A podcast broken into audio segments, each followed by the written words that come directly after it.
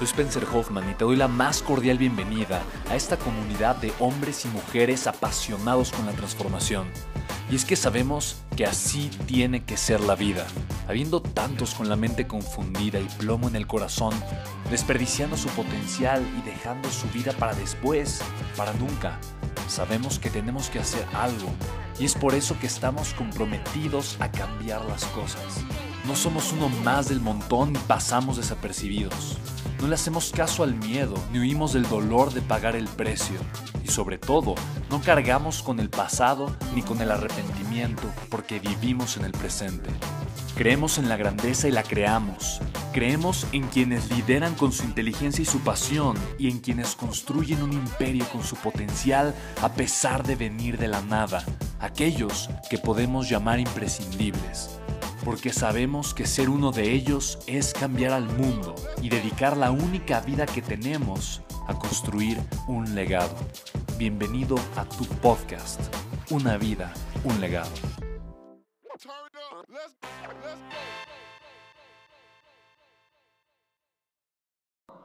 Tienes que aprender a ganar dinero, a generar dinero. Tienes que aprender a ser productivo. Es una persona que agregue valor. ¿Hace sentido? Entonces yo dije, tiene que haber un camino completamente diferente. Y tuve una pequeña idea que para mí fue algo súper importante. La pregunta fue, ¿qué pasaría si yo ya aprendo de las personas que ya tienen los resultados? O sea, de la gente que ya tiene el contexto correcto. ¿Estamos de acuerdo, sí o no?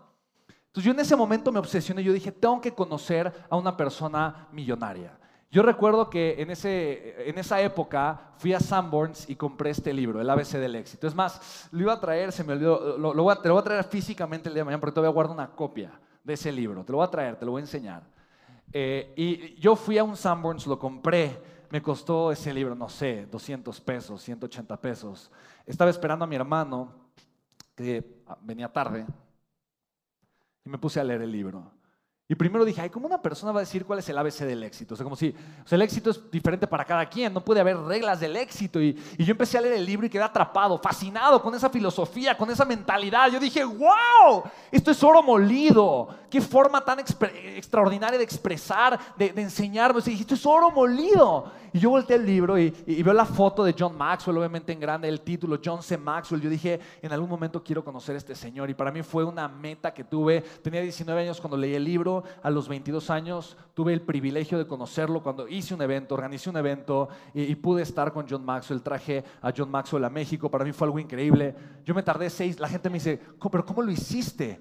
John Maxwell. Mira, cuando conocí a John Maxwell me dijo, yo, yo había tenido más de 42 invitaciones para ir a México antes de que yo lo trajera, 42 invitaciones. Y algunas habían sido personas que lo habían invitado y cuando habían visto el precio, habían dicho, no, gracias, joven. Y otras habían sido invitaciones, pero John Maxwell simplemente no había aceptado la invitación por cualquier razón. Entonces yo iba a ser la persona 43. 43, porque yo lo había invitado, invitado, y el manager me había dicho, Spen, ¿sabes qué? Pues mira, la verdad es que no cumples con el perfil. O sea, necesitas ser una empresa seria, sólida. Pues eres un joven emprendedor, no tiene nada malo, pero pues a final de cuentas es peligroso. O sea, solo ponte a pensar que es John Maxwell, asesora presidentes a la Casa Blanca, la información que él tiene, imagínate, a nivel Estado, a nivel, ¿no?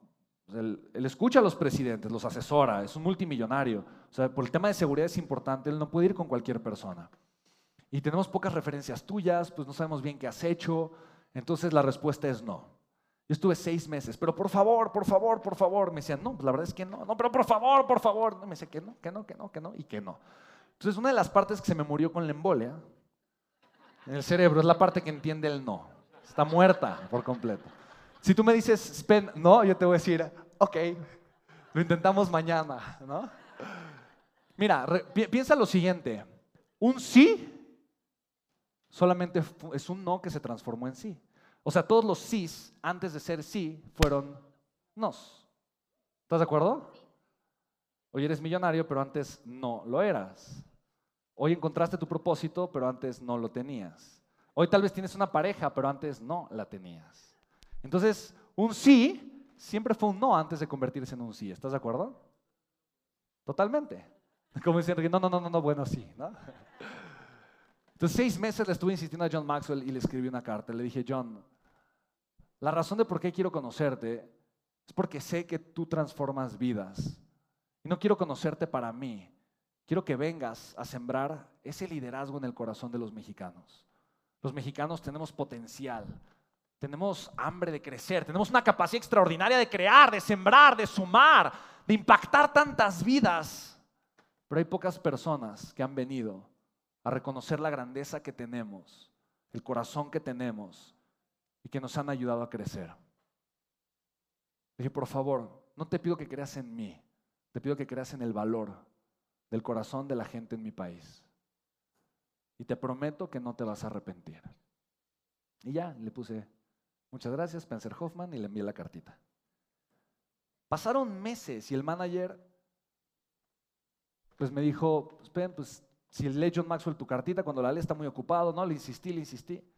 Me dijo, mira, deja que John Maxwell la lea, pero si dice que no, me dejas de insistir. Le dije, ok, está bien. ¿De verdad? Sí, sí, está bien, ok. Y estábamos de viaje, ¿te acuerdas, mami? Estábamos en, Chiapas. Y estábamos, yo, yo, venía escuchando, recuerdo bien, en mi teléfono celular, traía descargados los audios de Napoleón Hill. Y venía escuchando Piense y hágase rico, tal cual. Entonces recuerdo que habíamos rentado una camioneta gigantesca Estábamos toda la familia, solo nos faltaba el perico, ¿no? Y el gato, y todos así ahí apretujados en la camioneta grandotototota, de esas como mamavans gigantescas, ahí todos apretados en la camioneta, yo con mis audifonitos escuchando, piense y hágase rico Napoleón Hill, medio mareado por la carretera de las curvas. Y yo recuerdo que llegamos a un punto, una colina, y en ese momento yo tenía el teléfono celular porque veía, veía en el audiolibro, y vi cómo se prendieron dos rayitas de señal de mi teléfono. Y en ese instante, no pasaron ni dos segundos, entró una llamada telefónica que decía GA, Atlanta, o sea, de, Georgia, de Atlanta. Yo dije, ¿quién me, marca de Atlanta? ¿Qué hice? ¿no? ¿Quién me está marcando? ¿De Atlanta? ¿Cómo? ¿De, Atlanta? Y entonces me puse nervioso y, con la mano un poco sudada tomé la llamada y yo sí, de jejejeje, hello, ¿no? Y era el, aquel, el, que era manager en aquel entonces, se llamaba David Hoyt. Decía, Spencer, le digo, sí, me dice, Hola, habla David Hoyt. Oye, eh, tengo una noticia para ti. Es algo que no vas a esperar. Y yo, ¿cómo? ¿Qué pasa? Me dices que John Maxwell leyó tu carta. Y yo, ¿en serio? Sí. Y yo, y ahí sí te hice parar el coche, ¿verdad? Yo, mamá, detente, detente, que no sé qué no. No, sí, sí, sí. Entonces, con el coche ahí estacionado para, paradito. Dijo, y acepto ir contigo a México. Yo, ¿qué? ¿Qué? Yo no lo podía creer. Yo no lo podía creer, no lo podía creer, no lo podía creer. Yo, ¿es en, serio? ¿Es en serio? Me dice, sí, mira, solo, solo hay una cosa que tienes que hacer, nada más, muy sencilla. Te voy a enviar el contrato para que lo leas, lo firmes, des el primer depósito. Ahí viene todo el contrato, súper claro, no te preocupes. Y con eso ya está apartada la fecha, solamente puede el 12 de diciembre, nada más. Faltaban como seis meses. Yo dije, uy, falta medio año, ¿no? Ajá. Solo puede hasta el 12, no, hasta el 12 de diciembre. Era por ahí de junio, una cosa así. Y ahí está. Y yo dije, ok, fantástico. Entonces, yo eh, fui a un cibercafé a imprimir. Y yo recuerdo ver el contrato y decir, no, no, esto está mal. O sea, quise equivocar, esto le sobra un cero. No, no puede ser. O sea, 150 mil dólares, pues no, no, esto está mal ser 15 mil. Pero después con palabritas decía 150 mil. Yo decía, Dios bendiga. O sea, ¿qué? Yo decía, pero ¿y de dónde voy a sacar el dinero? ¿Y de dónde? ¿Qué voy a, o sea, cómo voy a conseguir eso? ¿Cómo? O sea, eh, ¿cómo? Yo jamás en la vida había visto algo así. Yo recuerdo cuando agarré una pluma Bic azul mordida. No por mí. Con el contrato enfrente, la mano temblorosa, sin tener idea de cómo le iba a hacer, solo pensaba, va a pasar una de dos cosas. O voy a ganar mucho dinero haciendo el evento, o voy a aprender mucho. Porque yo recordaba una frase del libro de John Maxwell que decía, a veces ganas y a veces aprendes. Así que yo firmé diciendo así, madre, ¿no? ya, ya, ya, ya, ya, ya Firmé el contrato, se lo envié a David Hoyt y le dije, ya está. Le dije, David, te voy a ser muy sincero, no tengo ni la más remota idea de cómo le voy a hacer, pero lo voy a hacer. Lo voy a hacer. Lo voy a hacer. Y me dice, ok, Spen, John Maxwell cree en ti. John Maxwell cree en ti. Chicos, no tengo idea cómo le hice. No, si me preguntas, ¿y cómo le hiciste? Ahorita te digo, no sé, no sé, no sé. Pero acá puedes ver la foto de ese evento. Entonces dime de qué tengo cara. ¿Tengo cara de que gané o de que aprendí? Todos dicen de que, mi mamá, de que aprendimos, ¿no? Sí, de que aprendiste. Tengo una cara de no sé cuánto dinero debo y John Maxwell así como de, sí, Spencer, esta va a ser una gran lección, ¿no? Entonces, sí, tal cual. Fue una lección de un millón y medio de pesos a mis 22 años, ¿no? Y entonces Sí, me aplaudes, pero no se sintió tan bonito en ese momento, ¿no? Dices, wow, qué maravilla, sí, una deuda de un millón y medio, ¿no? No, no, no tan qué maravilla. Para mí era, para mí fue, fue algo duro. Entonces yo recuerdo un día em, que llegué a casa y estaba mi familia como raros, ¿no? Y de repente me doy cuenta que tenían un propósito todos. Y era quererme convencer de que regresara a la universidad. O sea, solamente les faltó tener un letrerito que dijera, esto es una intervención, ¿no? Solo les faltó eso. Pero ahí estaban todos y yo dije, ah, ya sé por dónde. Le dije, no, no, no, ya sé qué voy a hacer, ya sé qué voy a hacer para salir de la deuda. Porque la opción que me planteaban era muy obvia, ¿no? Termina tu carrera, no te falta tanto, consigues un trabajo y en como unos 10 años pagas la deuda, ¿no? Pero para mí eso no era viable. Yo en mi mente ya había hecho un plan. ¿Sabes cuál era mi plan? Algo muy lógico, hacer otro evento con John Maxwell. ¿No? Y, mi familia me dijo, ¿pero qué ganaste? ¿No? cuando les dijo, me dice, no, no, no, estás loco. No, no, no, porque ya sé cómo no se hace.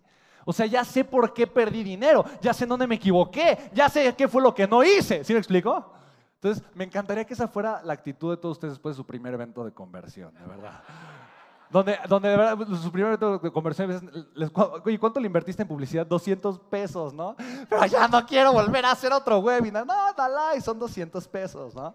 Hay unos que lo hacen gratis, ¿no? Y es que me rechazó, me dijo que, me dijo que era un fraude y ni me conoce. No, tranquilos, de eso te vas a encontrar muchos, ¿no?